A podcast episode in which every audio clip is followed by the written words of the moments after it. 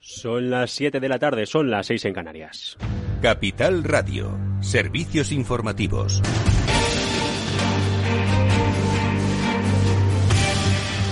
Hola, muy buenas tardes. Las dos bombas que esta tarde han sacudido la capital de Afganistán, Kabul, no trastocan los planes de salida de las tropas occidentales que, tal y como estaba planeado, abandonarán el país en las próximas horas. Lo acaba de confirmar, lo acaban de confirmar fuentes del Departamento de Defensa a la agencia Reuters, que también le dice que no se descartan a esta hora de la tarde más atentados en la zona. Desde Naciones Unidas, en un comunicado de la última hora, condenan estos ataques terroristas y, por cierto, sepan también que, según el Pentágono, habrían llevado, lo habrían llevado a cabo milicias del ISIS en el territorio, milicias del Estado Islámico. Entre tanto, Jens Stoltenberg, secretario general de la OTAN, ha mostrado en Twitter su condena, un horrible ataque, al tiempo que en una rueda de prensa que se está produciendo hasta ahora en Alemania, la canciller Angela Merkel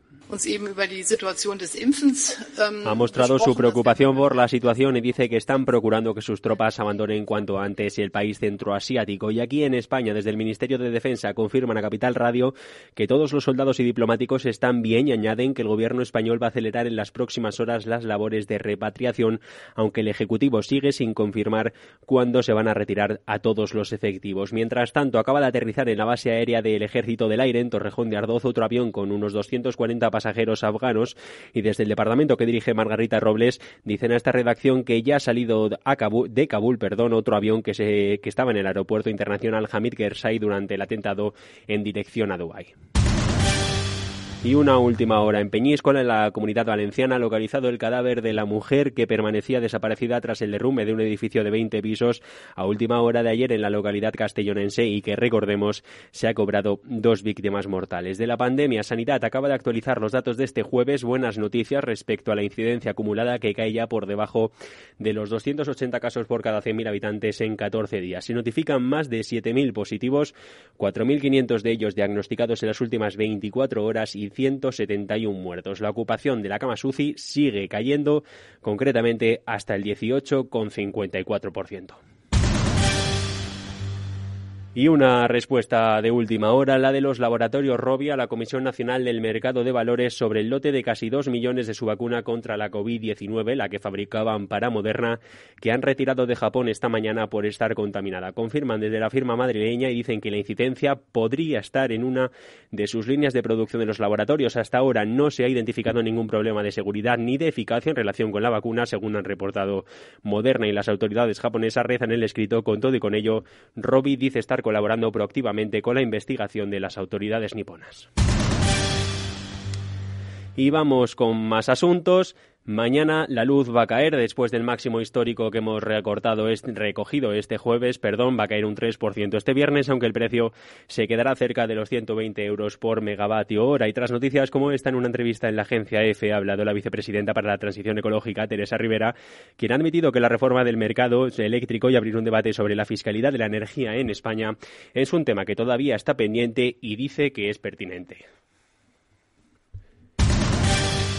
Y un apunte más, el cambio climático sigue haciendo de las suyas y el calentamiento global sigue su senda al alza. Según los últimos datos del Servicio Antártico Británico, uno de los más importantes del mundo, el aumento histórico de las temperaturas ha provocado que el área de hielo marino del Ártico en verano se reduzca a la mitad de las últimas cuatro décadas y esto equivale a la pérdida de un área que alcanza 25 veces el tamaño de Gran Bretaña. Además, arroja números que dejan sobre la mesa un aumento medio de la temperatura aquí en el viejo continente, en Europa, de casi 2 grados y del Ártico de 2,1, un incremento nunca visto desde que existen los registros hace 120 años. En 2020 ha sido ya el año más cálido de la historia reciente de Europa. Y con todo esto vamos a ver qué están haciendo los mercados. Claves del mercado. Pues Europa cerrada hace un rato y miramos a Estados Unidos que allí las correcciones se siguen dando. El Dow Jones de Industriales cae un 0,17, 35.344. El Nasdaq 100, el tecnológico, también está recortando un 0,24 en concreto hasta los 15.331 y el S&P 500, el índice general se deja hasta ahora un 0,26 en los 4.484. Vemos como en divisas, según el XTB, el par euro dólar está en el 1,1748. Nosotros lo vamos a dejar aquí. Pero sepan que mañana a partir de las 8 de la mañana a las 7 en Canarias recuperamos la información, sean puntuales con los servicios informativos de Capital Radio.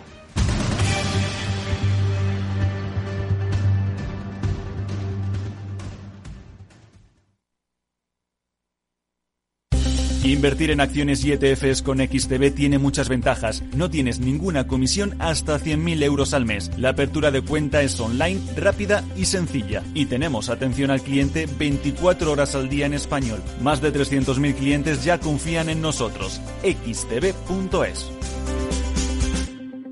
Riesgo 6 de 6. Este número es indicativo del riesgo del producto, siendo uno indicativo del menor riesgo y 6 del mayor riesgo.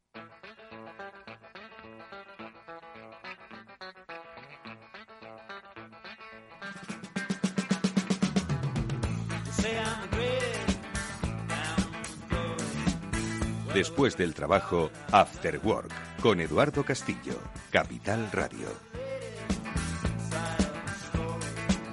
¿Qué tal amigos? Buenas tardes. Bienvenidos al After Work de Capital Radio que ya comienza con todos vosotros y que hoy, bueno, pues os va a dar en este nuestro último programa de la temporada relativo os va a dar, como siempre, buenas recomendaciones sobre cómo dedicar nuestro esfuerzo, nuestro tiempo, nuestra reflexión.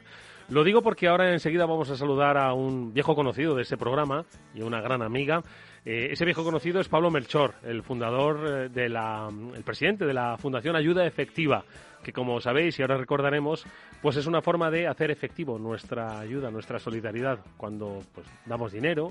Eh, sabemos realmente a quién se lo estamos dando y el efecto que está teniendo lo que estamos dando? Bueno, pues sobre esta premisa se fundó Ayuda Efectiva y hoy vamos a preguntarle qué tal va, porque hoy el verano es un buen momento para eh, pensar si estamos realmente contribuyendo a que nuestro mundo sea un poquito mejor o que los grandes problemas de nuestro tiempo, que van más allá no solo de la pandemia, pues están buscándose eh, una solución. Bueno, pues con Pablo Melchor y con nuestra gran amiga Eva García, CEO de Biggers, hablaremos en un ratito, pues insisto, sobre las buenas acciones para construir un mundo mejor, que todos podemos hacer algo.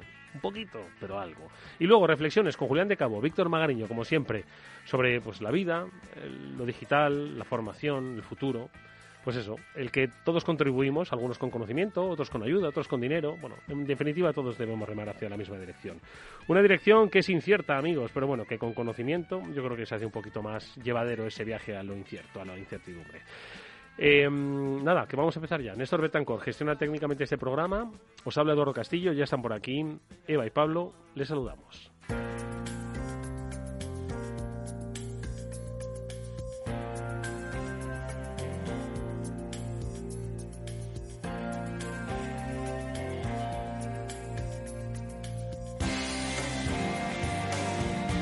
Bueno, pues ya están con nosotros nuestros eh, amigos, nuestros eh, invitados. Eva García, CEO de Biggers. Eva, ¿qué tal? ¿Cómo estás? Buenas tardes.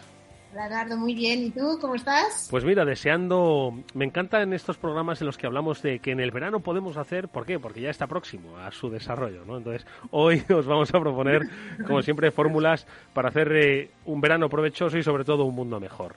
Y lo vamos a hacer con la ayuda de mm, eh, la Fundación Ayuda Efectiva, que tú nos presentaste en este programa y que nos gustó muchísimo la iniciativa, ¿no? Porque no sé si lo he explicado bien al principio. ¿Tú quieres saber exactamente cuál es el efecto real que puede tener ese euro que tú has donado para esta causa? ¿Verdad? Porque eso no se le había ocurrido a nadie. Pues, y quizás por eso mucha gente no acaba de donar. Dice, porque ¿donar para qué? ¿Realmente sirve? Pues hoy hablamos un poco de ello, ¿no? Sí, justo, justo. De cómo te sientes cuando realmente sabes que el, el, dinero que está bien invertido, ¿no? Aunque sea poquito, pero que llega a la gente y que realmente ayuda. Pablo Melchor, ¿cómo estás? Buenas tardes. Hola Eduardo, ¿qué tal? Pues nada, encantado de estar aquí con vosotros otra vez. Igualmente, de que nos actualices cómo vais, porque la última vez que estuvimos hablando es cierto que hoy parece que solo hay lucha y ojos para el coronavirus, la lucha contra la pandemia por coronavirus. Eh, ya nadie menciona el SARS-CoV-2, ¿no? que es así como la nomenclatura científica lo, denominó, pero como recordarás eh, la última vez que tú y yo hablamos, es que todavía sigue habiendo grandes problemas en nuestro tiempo, grandes problemas de, saludar, de salud, grandes problemas cercanos a, a epidemias, que no pandemias, que todavía necesitan nuestra ayuda ¿no? y que quizás no tienen los focos mediáticos que sí que tiene el coronavirus, Pablo. Así es, así es. Es que yo, todo lo relativizo eh, cuando miro las cifras, ¿no? Eh, eh, últimamente hay una que sigo mucho que es la gente que vive en pobreza extrema y siempre estoy pensando cómo, cómo imaginar lo que es vivir en pobreza extrema, ¿no? Entonces, es gente, es, ahora mi forma de contarlo es, imaginad que vuestra nómina a fin de mes la abrís y pone 35 euros todos los meses. Vale, pues en esa situación hay 700 millones de personas. Entonces, claro, con 35 euros al mes es que no tienes nada de lo que nosotros damos por sentado. Y los problemas de salud que para nosotros son menores y se resuelven con una visita al centro de salud eh, pueden resultar mortales. Entonces, la perspectiva es tan diferente que yo creo que merece la pena de vez en cuando levantar la cabeza, sacarla un poco de las noticias, como comentas, Eduardo, del COVID y, bueno, tener un poco más de perspectiva de, cómo está el mundo en su conjunto y, en qué posición del mundo estamos nosotros, que es de un privilegio impresionante, inaudito en la historia de la humanidad, diría. Es que además, eh, fíjate, es una, al oírte ahora, ¿no? Sobre, sobre los datos, eh, estamos en una especie de paradoja, ¿no? Porque nos hemos acostumbrado al dato y a la estadística que nos ha hecho fríos frente a un 80% de la población está en riesgo de pobreza, pero es un 80% y estamos enfriando el dato porque al final no sabemos contabilizarlo, ¿no? Entonces, nosotros lo que queremos hacer, o vosotros desde Ayuda Efectiva, lo que queréis es que también a través del dato proemerjáis la realidad que hay detrás, que subyace detrás de ese dato frente al que muchos nos hemos insensibilizado, ¿no? Es como lo que nos está pasando con el coronavirus. 6.000 contagiados, ¡guau! Pues es un dato entonces, pero hagamos real ese dato, pongámosle emociones y sensaciones a ese dato, ¿no, Pablo? Exacto, sí, sí. O sea, yo siempre intento, intento traducir las cifras a algo que podamos entender mejor, ¿no? Entonces, eh, de nuevo, o sea, ya sabes que siempre estoy mirando, siempre estoy buceando, ¿no? Eh, la malaria, que es uno de los, de los grandes problemas a los que nos dedicamos, cada día mata 750 niños, entonces menores de 5 años, ¿vale? Yo, yo imagino el drama que es que en esta urbanización en la que estoy mirando por la ventana haya muerto un niño de menos de 5 años, ¿no? Sería, o sea, no hablaríamos de otra cosa porque estaríamos horrorizados. Bueno, pues hay 750 casos exactamente iguales que ese todos los días, ¿no? Entonces, eh, creo que no tenemos que imaginarlos en abstracto, sino imaginar cómo serían si ocurrieran aquí al lado, ¿no? Ese niño que nosotros conocemos, porque para sus padres, para su familia, para los vecinos que viven, que viven esa muerte es exactamente igual que como sería para nosotros, igual de dolorosa y dramática.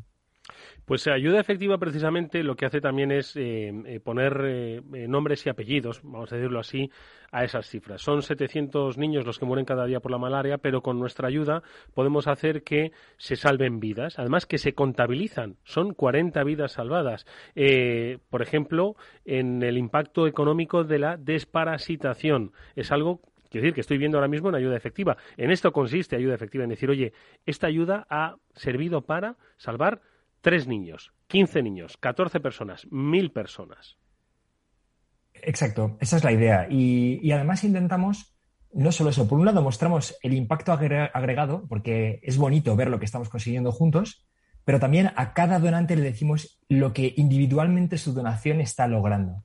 Entonces, para mí es esencial, ¿no? Esa idea de traducir tu donación en tu impacto es lo que hace que, sigas queriendo donar, ¿no? Porque si no, en el fondo, si tú donas y no vuelves a saber qué fue de aquello, eh, verdaderamente hay una desconexión demasiado grande entre tu gesto de donar y lo que consigue finalmente ese dinero en destino, ¿no? Entonces, nosotros para salvarlo para salvar esa distancia, intentamos informar continuamente y regularmente a cada donante de lo que está consiguiendo su ayuda. Oye, ¿y un donante? ¿Cómo es ese donante? ¿Qué hace? ¿Cómo lo hace? ¿Qué siente? ¿Cuánto da? Bueno, pues para eso hoy nuestra amiga Eva García eh, pues nos quiere ayudar porque ella, bueno, pues quiere hoy hacer la experiencia, ¿no? De, un donante de ayuda efectiva y, no lo sé, Eva, eh, ¿por dónde se empieza? no sé cómo se hace lo, principal es, sencillísimo. Lo principal es conocer a Pablo y conocer eh, ayuda efectiva y, empezar a creer que, realmente se puede donar de otra manera, ¿no? Que en este sentido nosotros confiamos eh, en el proyecto desde el principio porque ya sabes que somos unos defensores de la comunicación, de la información y sobre todo de la transparencia de que las cosas funcionen, de no darle demasiadas vueltas, ¿no? Y yo creo que este proyecto es que, bueno, pues aúna todas estas características. Entonces, desde el principio, desde que hablamos con Pablo y Ayuda Efectiva se hizo efectiva en España, nosotros empezamos a donar poquito eh, todos los meses, pero es increíble lo que al final consigues. Y es lo que decía Pablo, yo recibo cada trimestre aproximadamente un informe por email de todo lo que estamos consiguiendo con nuestra donación y de verdad que te sale una sonrisa porque entiendes realmente cómo estás contribuyendo, cómo tu dinero, es un poco lo que decía también al principio, ¿no? Que nosotros, eh, para que os hagáis una idea, hacemos una inversión, o sea, estamos eh, donando 50 euros al mes. Y ahora te puedo dar las cifras porque las tengo aquí para que la gente vea. ¿qué es, lo que, ¿qué es lo que lográis con 50 euros? Pues mira, hemos conseguido, para el tema de la, de la malaria, hemos eh, conseguido comprar 31 mosquiteras que las hemos comprado y las hemos distribuido. Hemos protegido a 56 personas, 50 euros al mes. ¿Vale? Hemos evitado ocho casos de malaria. Y luego todo lo que, a mí me encanta y que yo estoy muy sensible también con, los niños, pues hemos eh, ayudado a tratar a 20 niños para prevenir la malaria y hemos evitado seis. Hemos desparasitado a 405 niños y al final hemos contribuido con casi 1.000 euros a que haya más ingresos para que estos niños que están desparasitados tengan más futuro. Entonces, todos estos datos los recibes por email y, bueno, pues un poco, es verdad que no ponemos en valor el, dinero, ¿no? Y al final te das cuenta de, que con esa aportación de 50 euros al, mes, fíjate todo lo que hemos conseguido. Y yo sentir que hay niños que gracias a esta aportación se están salvando y, van a poder tener un futuro, pues para mí realmente es, que no, no voy a dejar de seguir donando. Y si no puedo, buscaré el modo de hacerlo. Entonces es muy interesante porque además yo personalmente siempre durante los últimos 20 años he estado colaborando con diferentes asociaciones muy relacionadas también con los niños, con la infancia, con la protección de la infancia, pero nunca he sabido dónde iba realmente mi dinero. Y quizás invertía más ¿eh? de lo que estoy invirtiendo ahora. Pero tengo la sensación de que realmente estoy aportando, de que estoy cambiando el mundo desde mi universo pequeño, pero lo estoy haciendo, ¿no? Entonces, es maravilloso que, fíjate, al final es un ejercicio de información, ¿no? De, transparencia.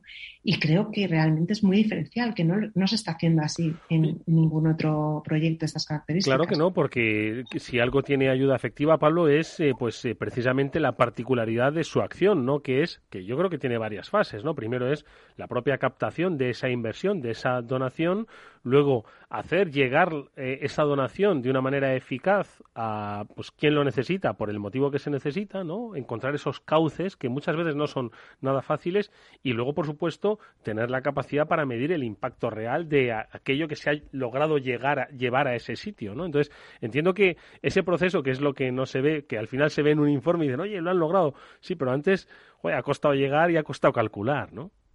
Sí, sí, sí. De hecho, hay mucho trabajo previo porque, claro, eh, eh, eh, las cifras de EVA son posibles porque no canalizamos el dinero a cualquier proyecto. No basta con que un proyecto sea bueno o haga algo útil, porque nuestra forma de ver las cosas es que siempre vamos a tener recursos limitados. En el caso de EVA, 50 euros al mes. En el caso del conjunto de nuestros donantes, otra cantidad mayor, pero siempre limitada. Entonces, consideramos que es esencial priorizar. Y nosotros, antes de empezar, antes de ofrecer, antes de solicitar una donación a nadie, lo que hacemos es seleccionar los proyectos que con una misma cantidad de dinero ayudan a más personas.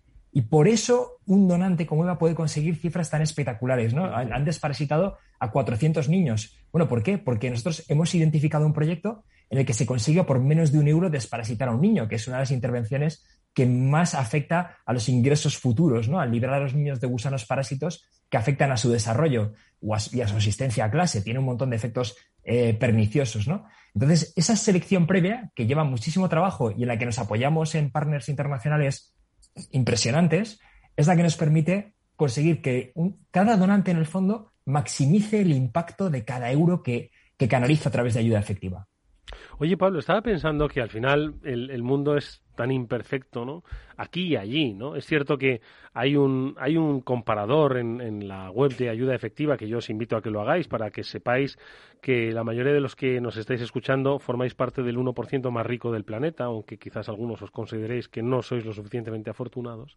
Pero eh, me pregunto, Pablo, si eh, eh, ayuda efectiva mira un poco más cerca, porque es cierto que se han, se han visto oye, circunstancias difíciles ¿no? con la pandemia y de alguna forma os habéis planteado, habéis pensado la posibilidad de mirar posibles acciones em, pues aquí, en, no sé si en España o bien en Europa o bien en, este, en ese entorno que muchos pensamos que es absolutamente cómodo ¿no? frente a lo que se viven pues en zonas de África o en zonas de Asia o en zonas de Hispanoamérica.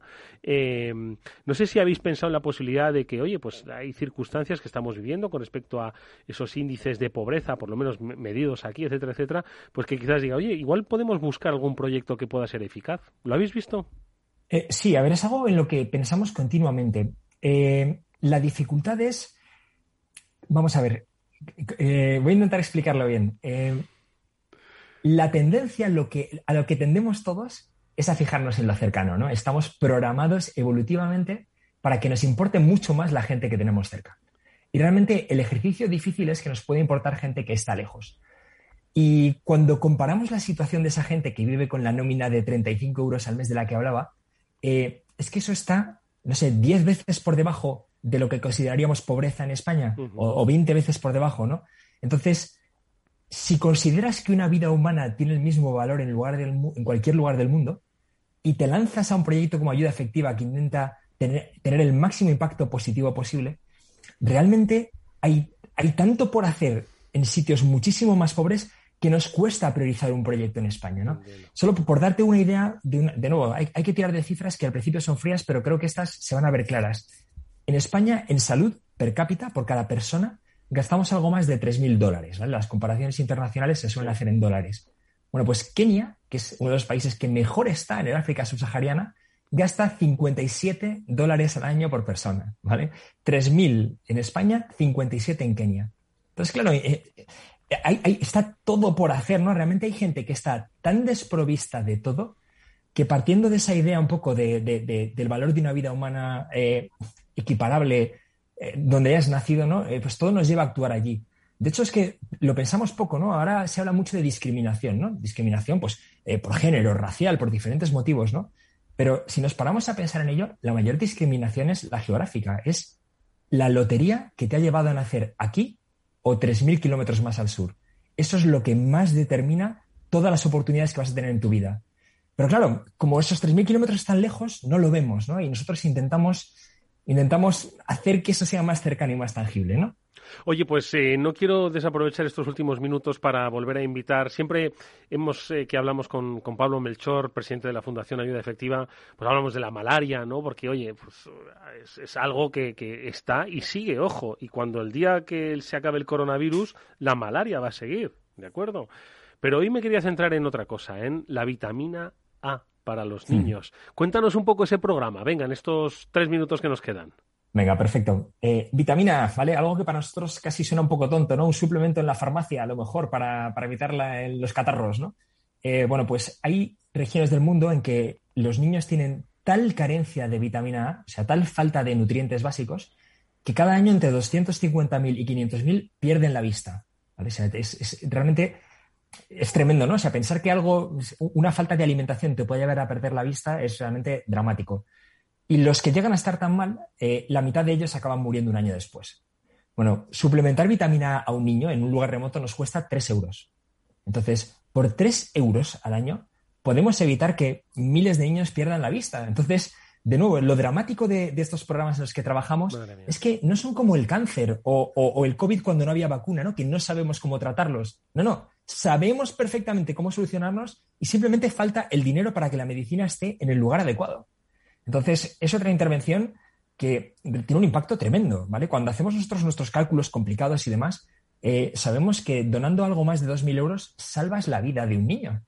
Em, es que es increíble, ¿no? Puedes comprarte un nuevo ordenador o salvar la vida de un niño. Eh, verdaderamente, en términos de impacto, es, lo que consideramos una ganga en cuanto a impacto, ¿no? Es lo que te permite permite que, que muchos de nosotros pudiéramos ser superhéroes. Eva, eh, venga, anima a la gente, porque tú eres eh, eh, donante de ayuda efectiva. Anímales, venga.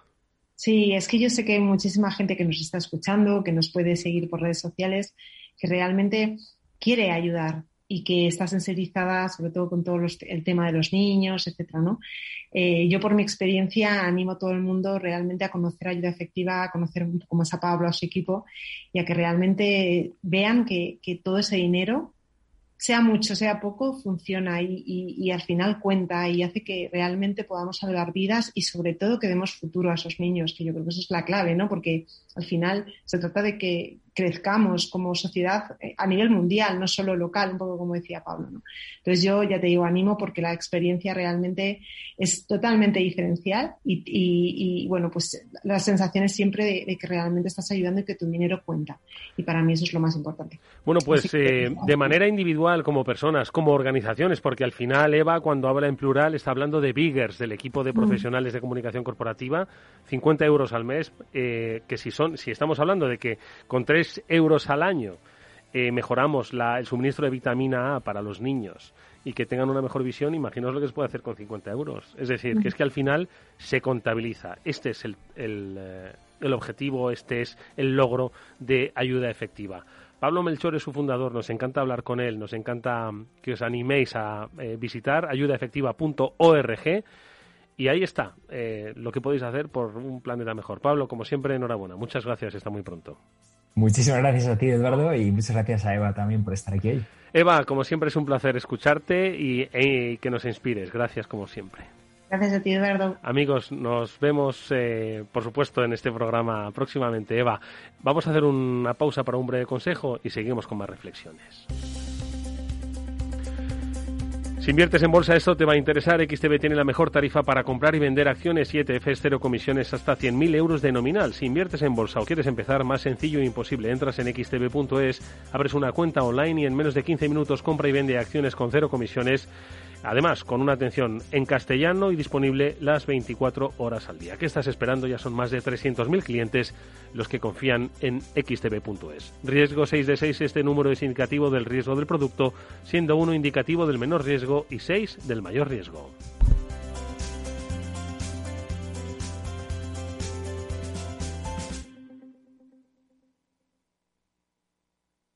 Esto te estás perdiendo si no escuchas a Luis Vicente Muñoz en Capital, La Bolsa y la Vida. Alberto Iturralde, analista independiente. El, las posiciones cortas lo que son es el buitre que devora el cadáver. El cadáver es anterior, ha muerto antes, y lo explico. Si un valor tiene eh, todavía un núcleo duro dentro, que obviamente sabe que esa empresa es viable, apoyar el valor hasta el punto de que las posiciones cortas le dan dinero él siempre tiene la posibilidad de, tanto con crédito como con acciones, manipular el valor. Una posición corta si algo hace es subir un valor. No te confundas. Capital, la bolsa y la vida con Luis Vicente Muñoz, el original.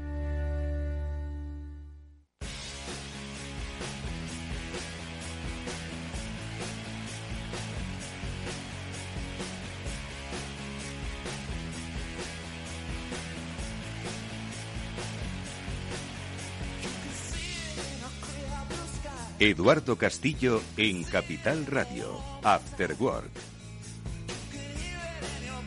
Bueno, pues eh, último programa de la temporada, como os anunciábamos al principio, y último día que compartimos, bueno, por un descanso vacacional, con nuestros amigos, la referencia del pensamiento digital, Julián de Cabo y Víctor Magariño, a los que ya saludamos en este programa. Víctor, ¿qué tal? ¿Cómo estás? Buenas tardes.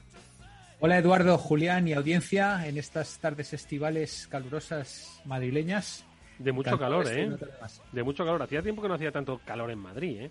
Será el cambio climático. Bueno, el un año hacía más el próximo año eh, hará frío y también será el cambio climático. Julián de Cabo, buenas tardes.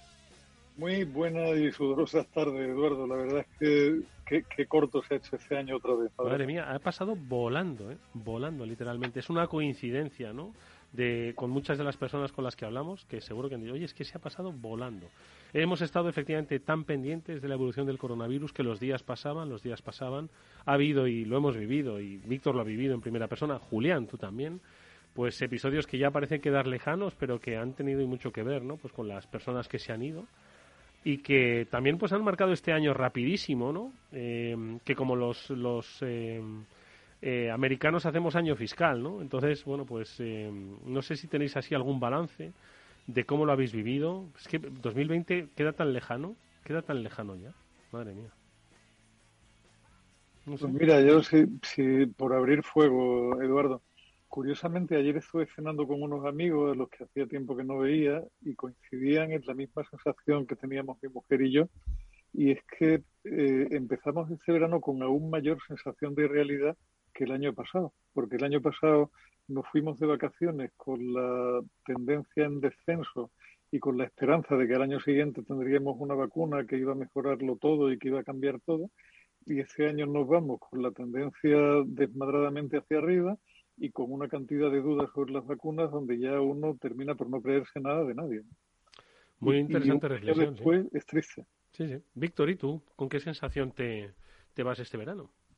Pues mira, eh, Eduardo, este año ha sido para mí tremendamente convulsivo, ¿no? Porque empezó el año pasado saliendo de un proyecto y ha terminado este entrando justo en otro, que como sabéis, comentamos, ha entrado hace apenas, eh, no llega un mes. Entonces, y entre medias, pues han pasado muchísimas cosas, como, como ya sabéis, ¿no? Entonces, es una sensación un, tanto extraña. Eh, la verdad que en general, afortunadamente, a, a, este, a esta familia la, vida le sonríe, no, no, nos podemos quejar, nos sonríe en varios frentes. Sí que es verdad que, hemos sufrido también, bueno, pues parte de que comentabas, ¿no? Entonces es una sensación un, tanto extraña de, de, de desubicación, de, de reinicio, ¿no? De el tema este del teletrabajo, que, que, no sabes muy bien si estás, si no estás te notas más productivo, pero, pero a la vez te notas más cansado, ¿no? Más, más eh, no sé si llamarlo explotado, ¿no? Más, más activo, ¿no? Más, eh, no sé, más, más efectivo, pero, pero también más, más drenado. No sé, no estoy, estoy intentando eh, buscar la palabra adecuada. Es una sensación en general positiva, pero también un poco agridulce. una sensación extraña, rara de termino pero de comienzo, de mal pero bien, de eh, esto se va para arriba pero no se acaba de ir para arriba. Es una sensación un, tanto extraña, Eduardo. Oye, vosotros que asesoráis a empresas, a, emprendedores, em, que formáis parte de grupos emprendedores. Luego, por cierto, hablamos un poco, Víctor, que es que tú tienes muchas novedades que las hemos comentado así de soslayo, pero bueno, bien estaría que la audiencia profundizase un poco más. Luego lo comentamos. Eh, pero con esas empresas a las que, con las que estáis en contacto vosotros, ¿creéis que hay un antes y un después de la pandemia, de esta sensación extraña que hemos vivido? Es decir, ¿ha cambiado su pensamiento emprendedor? No digo que se haya hecho más triste o más empoderado o más, no sé, pero ¿notáis que ha cambiado un poco ese espíritu? de las empresas con las que estáis, un poquito más incrédulos, un poquito más inciertos, no lo sé. Julián, a ver, de las tuyas.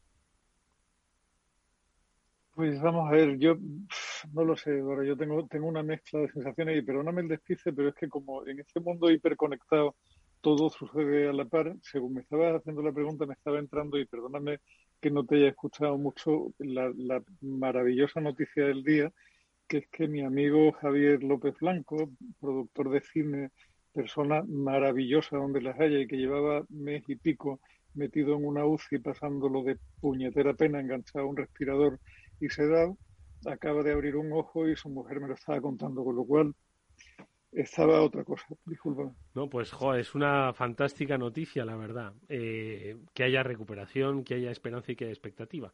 Precisamente, ¿veis? Es, es un poco lo que estábamos hablando, es un año extrañísimo que ha tocado mucho las emociones de las personas, la forma de entender la vida, las relaciones humanas. Yo no sé si Víctor, a ti te ha, te ha pasado, ¿no? Con las personas del ámbito empresarial, ¿no? Eh, que al final siempre trasciende un poco a lo personal.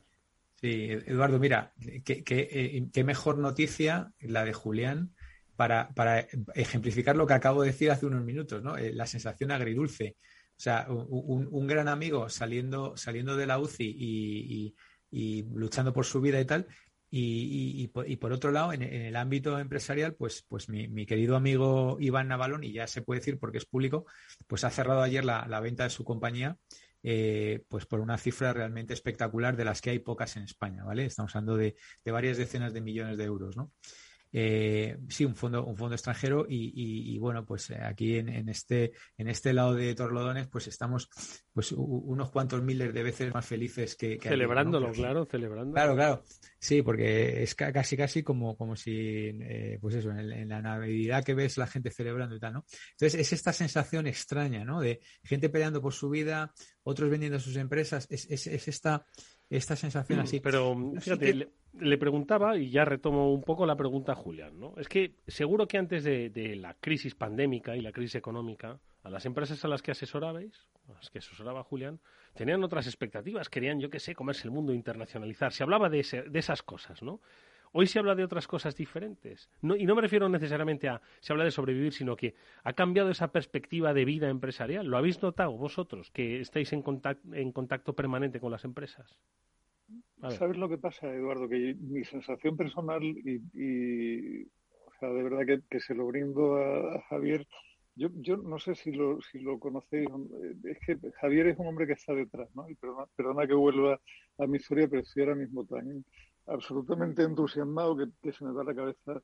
es, decir, los pocos españoles además que tienen un Oscar, que es un tema poco conocido. O sea, Javier eh, tiene una productora que se llama Tornasol Films, que tuvo en una película preciosa que igual recordáis, que se llama El secreto de su ojo, que es una película argentina, tuvieron un Oscar a Mejor Película Extranjera y es un tipo inteligente, buen amigo, lo que te puedo decir es poco, ¿no? Mm. Y tiene una empresa que, que, ha peleado muchísimo, que se ha internacionalizado, que se ha movido, que ha hecho de todo, y que yo creo que es un poco, o sea, con Javier tengo, tengo siempre conversaciones interesantes, porque es un hombre muy, muy viajado, muy leído, muy, o sea, un, tipo con una cabeza muy bien estructurada, ¿no? Y, y comparto con él la sensación de que es una vuelta de tuerca más a una singladura vital que ninguno de nosotros esperábamos. O sea, yo, ese, ese, eso que decíamos durante este curso con tanta frialdad de en un solo siglo llevamos ya tres crisis enormes y esto no había pasado nunca antes. Bueno, yo creo que, que es el mejor resumen, Eduardo. O sea, cuando, cuando una generación en el curso de su vida profesional ha tenido que sobreponerse a tres o cuatro crisis tan gordas como las que hemos vivido y, qué generación ha tenido que encarar, como encaran las empresas ahora, una sensación de cambio centrífugo con muy poca claridad, con una necesidad de liderazgo brutal, porque se trata de tomar decisiones en momentos de mucha incertidumbre. Y yo también tengo noticias chulas que dar, lo que pasa es que me tendré que esperar a septiembre, igual que, igual que Víctor, tengo buenas noticias y me incorporo a un, a un consejo asesor de una, de una compañía muy, muy interesante y muy bonita, pero que está como están todas, ¿no? Esperanzada, con ganas, empujando, pero con una sensación de no hay referencia. Y la única referencia posible hoy es el contar con buenas cabezas que de verdad piensen en el usuario, que lo pongan en el centro y que pretendan ir un poco más allá, que, que es verdaderamente increíble. Mm. Víctor. Bueno, eh, lo, que, lo que veníamos diciendo, ¿no? O sea, una, una, sensación un poco extraña. Sí que es verdad que los planes, en respuesta a tu pregunta, Eduardo, los planes de, eh, de las compañías con las que hablamos no han cambiado eh, esencialmente en su esencia, ¿no? Hablabas de internacionalización. Yo ahora mismo estoy en pleno proceso de internacionalización. Estoy contratando mucha gente para ese proceso, pero lo que sí que ha habido claramente es todavía más aceleración. Esa es la palabra. O sea, si ya antes íbamos deprisa, ahora vamos todavía más deprisa, ¿no? Y, y todo el mundo habla de las reuniones de Zoom, todo el mundo habla de saltar de una a otra, todo el mundo habla de, de, mayor productividad, todo el mundo habla de intentar desconectar. Yo creo que este año va a hacer falta más que nunca esa desconexión digital que nos garantiza la ley porque esto a mí me da que en el medio o largo plazo pasa factura, ¿eh? esta, esta, permanente conexión, está, es decir, todavía se nos podía exprimir un poco más. Todavía, todavía, parecía que no, pero todavía podíamos ir un poco más deprisa. Mm. y, y, esto hay por ahí gente lista, gente inteligente, hablaba de mi amigo Iván y, bueno, pues seguro que Julián tiene por ahí conocidos que, eh, bueno, pues se han dado cuenta de que es un momento histórico único en la vida para crear valor en relativamente poco tiempo y eh, aprovecharlo eh, y, sin más, ¿no? Y luego hay otra gente, pues que quizá, por desgracia, se quedan un poco más atrás, ¿no? Entonces, eh, yo estoy muy esperanzado. Ahora vienen un montón de, fondos de, Europa y, quiero pensar que se van a usar bien. Creo que, creo que es una oportunidad histórica. ¿Sabéis para qué? Eh, eh, Julián y Eduardo también, nosotros estamos en el business de, la educación, de la educación de contenidos, de la educación de, de, pozo, ¿no? De, en profundidad, no del cursito de tal o cual habilidad, ¿no? De, la que queda, de la que tiene pozo, ¿no? Temas de transformación digital, temas de, datos, de, en fin, data science, data analytics, eh, inteligencia artificial, blockchain. O sea, quiero decir, es un momento que deberíamos aprovechar para cambiar un poco eh, el perfil medio del españolito medio. Y, estoy hablando también de lo público, fíjate. Creo que es una ocasión inmejorable de, de formar un montón de gente también en el sector público, que de alguna manera se nos están quedando ahí un poco Em, como ajenos a todo esto, ¿no? Bueno, yo tengo aquí mi puesto estable y tal y ya no me preocupo mucho, pero luego en el fondo te confiesan que, se, que les preocupa esa desconexión con el mundo real, ¿no? ¿Y qué pasa si mañana cambia la ley y ya no tengo un puesto de trabajo para toda la vida, ¿no? Entonces les preocupa. Entonces yo creo que ahora deberíamos de, intentar hacer ese esfuerzo como país eh, y aprovechar estos dineros para, transformar un poco la formación en, en todos los niveles, ¿no? Y creo que ahí, tanto Julián como yo esperamos poder decir algo. Ahí lo que pasa, lo que pasa, Víctor, y estoy, estoy de acuerdo como casi siempre con, con el fondo de tu discurso, ¿no? Pero yo sigo con ese punto de pesimismo que tengo a veces en cuanto a que veo a, las élites dirigentes algo más ajenas al, núcleo de lo que está sucediendo, ¿no? O sea, mi, sensación es de que el españolito de a pie sí que tiene claro en qué ha impactado en su vida todo esto y cómo, cómo nada de lo que él conoció al venir a este mundo es igual a lo que a lo que está viviendo ahora, pero la gente que tendría que liderar ese proceso de cambio en muchos casos yo creo que más que ilusión siente quizá pánico o siente inseguridad o siente incertidumbre. ¿no? Y, los momentos de cambio son momentos en que uno al final da la talla de lo que uno mismo aporta porque un líder es muchas veces lo que lo que convierte una una, una o sea, digamos, un riesgo en una, en una oportunidad. ¿no? Cuando hay un proceso de cambio tan generalizado como, como estamos viviendo ahora, hay empresas que terminan por irse al infierno y hay otras a las que les va muy bien, ambas dentro del mismo sector, y lo que quizás marca la diferencia entre unas y otras es un liderazgo firme y una creencia en que el entorno, lejos de ser un riesgo, supone una oportunidad estupenda para el que vea por dónde, se, por dónde hay que abrir camino. ¿no?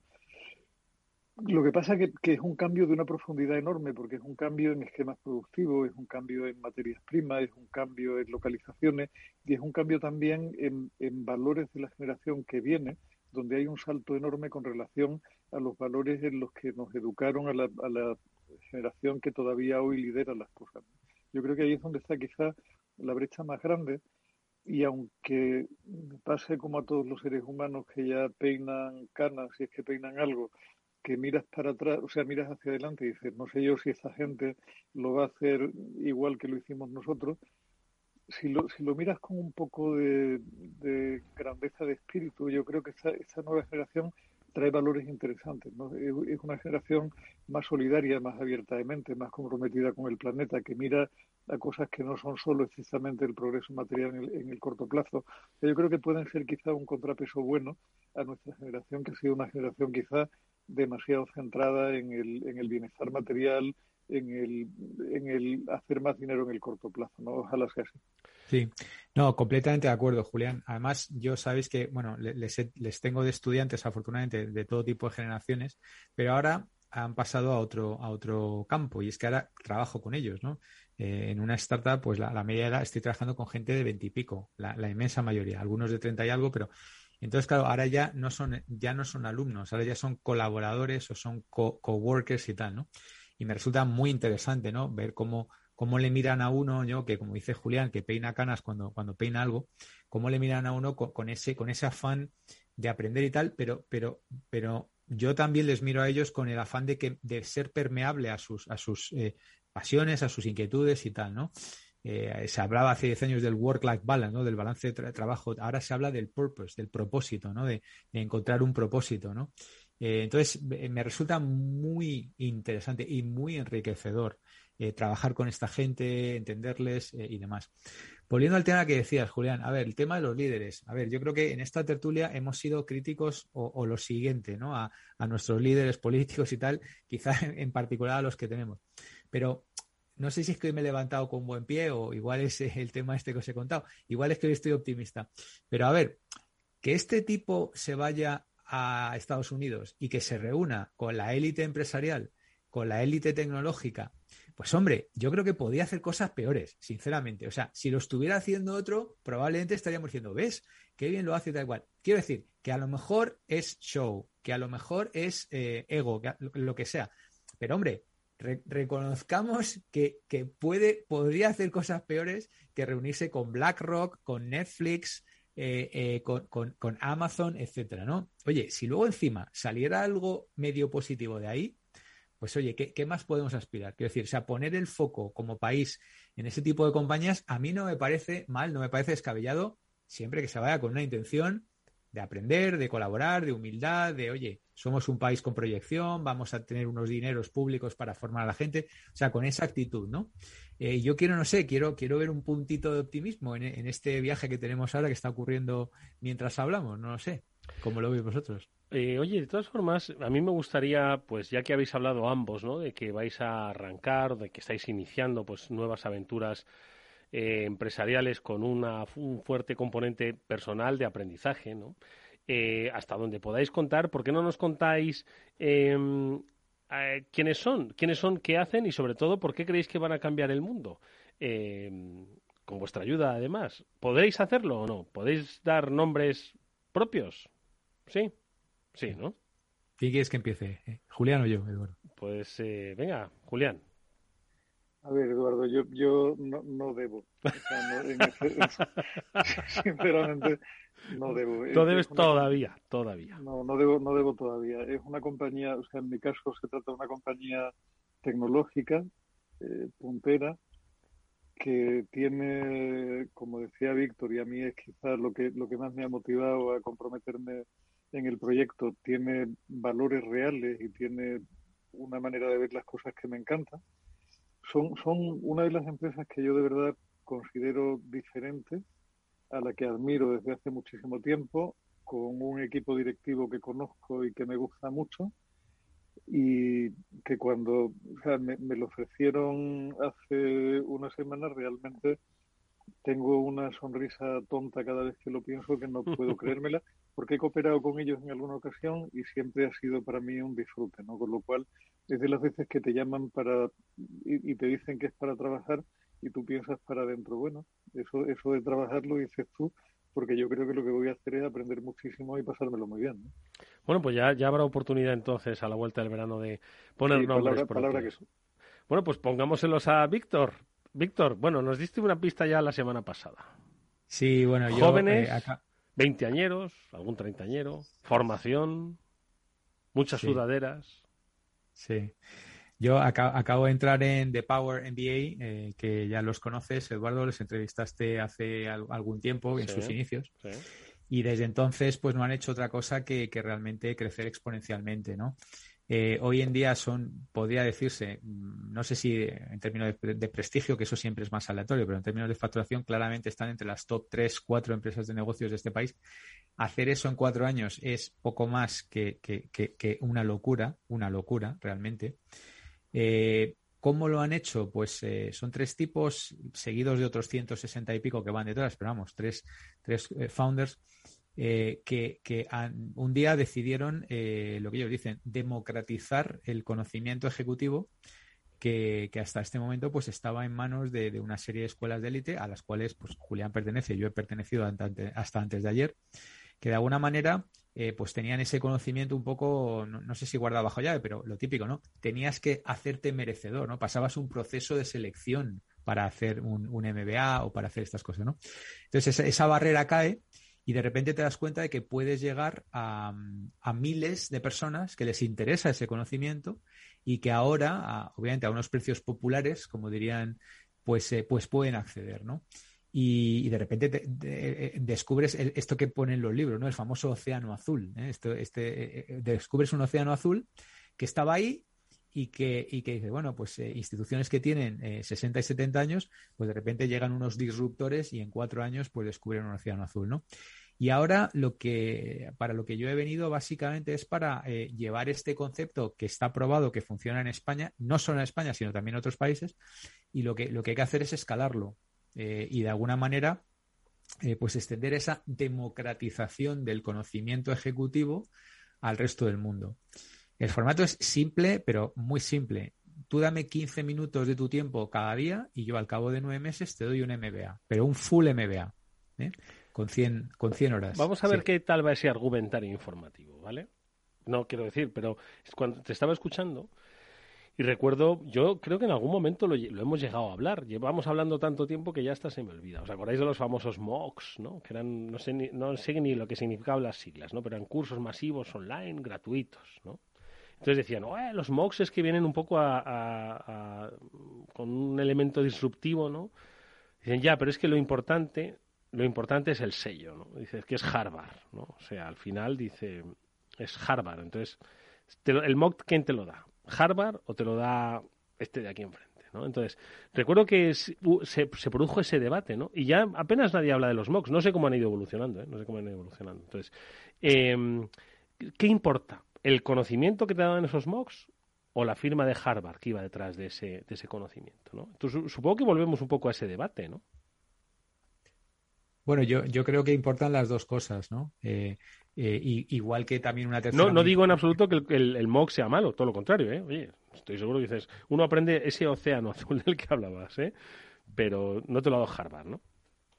No, pero mira, curiosamente, eh, y esto es público, se puede hablar ya, Harvard, eh, una división de Harvard, Harvard Publishing, se nos ha aproximado para sacar certificaciones conjuntas. Ah. Entonces, que, una institución como Harvard, aunque sea Harvard Publishing. Le ha dicho adrede, podría haber dicho cualquier otra, pero joder, no, Pero, pero, pero me resulta interesante porque efectivamente, oye, es el referente, ¿no? Harvard, MIT, Stanford, etcétera, ¿no? Aparte de, de la de Julián pero eh, se nos ha aproximado para sacar certificaciones conjuntas. Y gente con la cual yo no hablaba hace años me ha dado la enhorabuena por el nuevo puesto y me dice, oye, estoy haciendo las certificaciones de Harvard. Y esto ha sido unos días después de sacar las certificaciones de Harvard, ¿no? Entonces, eh, es que ocurren cosas increíbles, ¿no? O sea, vamos a sacar un canal en Amazon Prime un canal de pago para que la gente pueda acceder a los contenidos del MBA en Amazon Prime, ¿no? O sea, es que son cosas que decir, pero, pero bueno, ¿estamos locos o que, o sea, alguien va a hacerse un MBA por Amazon Prime? Pues sí, pues ¿por qué no? Eh, vamos a tener una serie en Netflix. O sea, Netflix está invirtiendo millones de dólares en hacer una serie sobre The Power MBA. Em, en fin, o sea, bueno, eh, no hace falta ver la, la, gente que está grabando por ahí. No sé, la semana pasada grabamos con Steve Bosniak. Es decir, quiero decir, o sea, es que acceder a este tipo de gente, pues para, de verdad, para mí personalmente es un sueño. Julián sabe perfectamente de quién estamos hablando, uno de los fundadores de Apple, ¿no? Está por ahí Pau Gasol, está, por, ahí, por ahí gente realmente potente, fundadores de, de Shazam, fundadores de Netflix, eh, en fin, o sea, acceder a, esta gente y, y, todo bajo una premisa de permitir a la gente que se haga un MBA en sus retos libres. Mm. Eh, por ejemplo, se permite acceder al examen las veces que, ¿cómo es esto de que has suspendido el examen y ya no te puedes examinar más? No, no. Te examinas hasta, hasta que tengas el conocimiento suficiente para pasar el examen y no pasa nada, ¿sabes? Que estás en la piscina, estás en el autobús, estás en, en tu casa sentado cómodamente en el sofá, dispones de 15 minutitos, te haces tu sesión y te la das. Pero sí que es verdad, Eduardo, que lo has dicho tú muy importante, el tema de los mocks y tal. O sea, esto no es una plataforma, esto es una business school, es una escuela de negocios, con la capa de servicios añadidos, con la personalización, con la capacidad de, entregar contenidos eh, síncronos, eh, con la capacidad de, ponerte delante eh, los, principales talentos del mundo de, cualquier tipo de topic. ¿no? Eso es lo que te diferencia pues, de un Coursera, incluso hasta de un YouTube, ¿no? porque el conocimiento está ahí disponible. Y luego la, la, otra parte que comentábamos, el tema de los eventos, Eduardo. ¿Vale? Porque ahí hay tres cosas, ¿no? Una escuela de negocios te da el título, te da el conocimiento y te da el networking. ¿Vale? Entonces, eso lo, hemos entendido desde el primer momento y entonces se organizan eventos a nivel internacional, en España y fuera, ahora un poco limitados por el tema del COVID, obviamente. Pero bueno, puedes conseguir las tres cosas a un precio más que razonable, creando ese sentido de comunidad, ese sense of belonging, ¿no? sentido de pertenencia y ese, ese propósito. Y bueno, pues vamos a estar aquí unos añitos eh, empujando con todas nuestras fuerzas, intentando llevar a la compañía al siguiente nivel. Oye, me parece fantástico y creo que con la incorporación de Víctor Magriño Jr., en este caso tú, eh, va a ganar y mucho, por supuesto, esa experiencia y vas a aprender, por supuesto, mucho y ojalá lo compartas aquí con todos nosotros. Eh, nos quedan pocos minutos apenas. Julián, ¿quieres hacer una valoración eh, un poco de lo que nos contaba Víctor? Tú que además perteneces a una de las más prestigiosas escuelas de negocio en nuestro país, que es el Instituto de Empresa, el IE. no sé qué te parece. Pues vamos a ver, está claro el, por qué han fichado a Magariño Junior, que, acaba de dejar clarísima su capacidad de venta y la capacidad que tiene de entusiasmarse con un proyecto y de, y de sacar sus virtudes Que, indudablemente las tiene, ¿no? O sea que yo no, no tengo mucha duda de que si hubiera sido el dueño de The Power MBA, hubiera fichado a Magariño para lo que lo han fichado, sin, sin mucha duda, ¿no? A ver, yo, yo creo que hay, o sea, que, que, por supuesto en el mundo de la formación, como en cualquier otro, hay una evolución como la hay en, todos los mundos hoy, que hay productos para todos los públicos, que hay todo tipo de gama y que hay todo tipo de necesidades de formación que cubrir y el, o sea, la mejor prueba del 9 de que eso es así está en el éxito de, de la iniciativa que está creciendo y está creciendo de una manera muy sana, ¿no? Que eso cubra las mismas necesidades que se satisfacen en un MBA clásico, ahí ya tengo, tengo bastantes más dudas, ¿no? y, probablemente el punto, y, no por casualidad Magariño, que es un hombre que sabe lo que hace y cómo lo posiciona, no por casualidad se ha referido a ello en tercera posición, el, el, tema clave me parece el networking, ¿no? Al final el contenido no va a ser muy diferente en The Power MBA, en Harvard, en el IE o en una escuela de tercera división regional de Melilla en un momento dado, porque el conocimiento sobre management es el que es y ni Harvard ni nadie van a inventar nada nuevo y lo que se hace en Harvard hoy se está explicando en Madrid mañana y en Melilla pasado mañana. Ahí no vas a marcar diferencia nunca. Donde está la diferencia está en el acceso a un profesor que lo ha practicado y que lo ha vivido en primera persona y que te escucha a ti individualmente y responde tu duda y te hace profundizar en un tema y te propone retos, la capacidad de trabajar durante todo el año con compañeros bien seleccionados que vienen de empresas relevantes, que tienen experiencias relevantes en sectores interesantes a lo largo de todo el mundo y que el llevar esa marca puesta en el pecho te va a hacer un cierto paracaídas durante toda tu vida y te va a abrir muchas puertas. Es donde yo creo que está quizá el, pero, pero claro, alguna recompensa debe tener el hecho de venirte a Madrid a hacer un esfuerzo continuado de un año versus pegarte una serie de visualizaciones de vídeos durante un tiempo perdido a medida que tú puedes hacerlo. Oye, eh, Víctor, ¿cuánto tardaría yo en estudiar uno de esos? Yo no soy buen estudiante, ¿eh? ya va, por, va eso por delante. 15 minutos cada día, Eduardo, al cabo de nueve meses te damos un full MBA. 15 minutos al día, ¿no puede ser media hora y, por ejemplo, un par de días libro? Bueno, sí, eso ya a tu ritmo, claro, claro, sí, sí. Sí, sí, bueno, te lo digo porque, mira, cuando, a la vuelta del verano le vamos a dar una vuelta. Igual me pongo de conejillo de indias y ya quizás algún día puede estar en esta tertulia pues con cierta altura intelectual como tenéis vosotros. ¿Os parece? Y me pongo a probarlo. Y oye, y decimos, oye, funciona que igual lo que no funciona soy yo y sí funciona el Power MBA. Bueno, no lo sé, ya lo descubriremos. En fin, en cualquier caso, amigos, os deseo toda la suerte del mundo porque las empresas a las que asesoráis cuentan con los mejores. Eso está muy claro, lo habéis dejado claro todas estas semanas de compromiso con los oyentes del After Work eh, y que os desean, por supuesto, un merecidísimo descanso. Nos alegramos muchísimo, Julián, por tu amigo y por su familia y todo su entorno que esa recuperación vaya a más y que pues este sea pues eso, el verano de la inflexión que nos devuelva a todos un poquito de ilusión. Amigos, descansad, nos vemos a la vuelta en unas pocas semanas. Víctor Magariño, Julián de Cabo, es un gusto teneros en el Afterwork. Hasta muy pronto, amigos. Un placer y hasta la vuelta, Eduardo y Víctor. Muchas gracias y todos, todos de vuelta sanos y salvos. Eso es, id con cuidado, id con cuidado. Amigos, que nos despedimos nosotros hasta, pues eso, la temporada que viene. No obstante, la semana que viene por ahí andaremos con algún que otro programa de ciberseguridad, algún que otro programa empresarial. Néstor Betancor gestionó técnicamente el programa. Vamos a ver si le dan vacaciones, que lleva todo el año trabajando. Amigos, os hablo Eduardo, eh, Eduardo Castillo. Las ganas que tengo de irme de vacaciones. Adiós.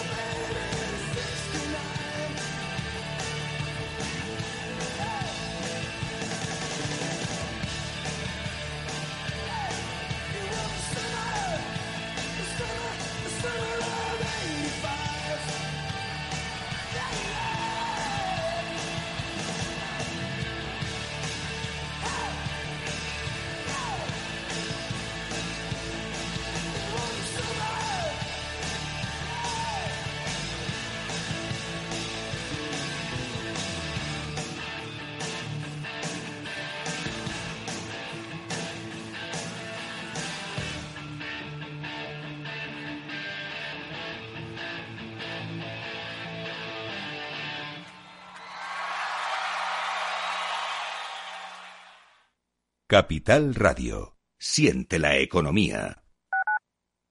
Escuchas Capital Radio, Madrid 105.7, la radio de los líderes.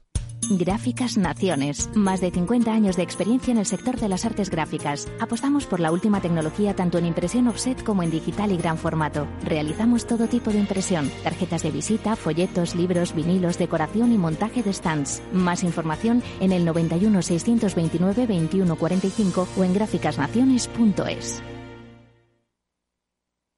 Esto te estás perdiendo si no escuchas a Luis Vicente Muñoz en Capital, La Bolsa y la Vida. José Luis Bonet, presidente de la Cámara de Comercio de España. En una crisis que se ha llegado a decir que es una guerra, lo que tienes que tener es animado a tu ejército y el ejército son las empresas. No te confundas. Capital, la bolsa y la vida con Luis Vicente Muñoz, el original.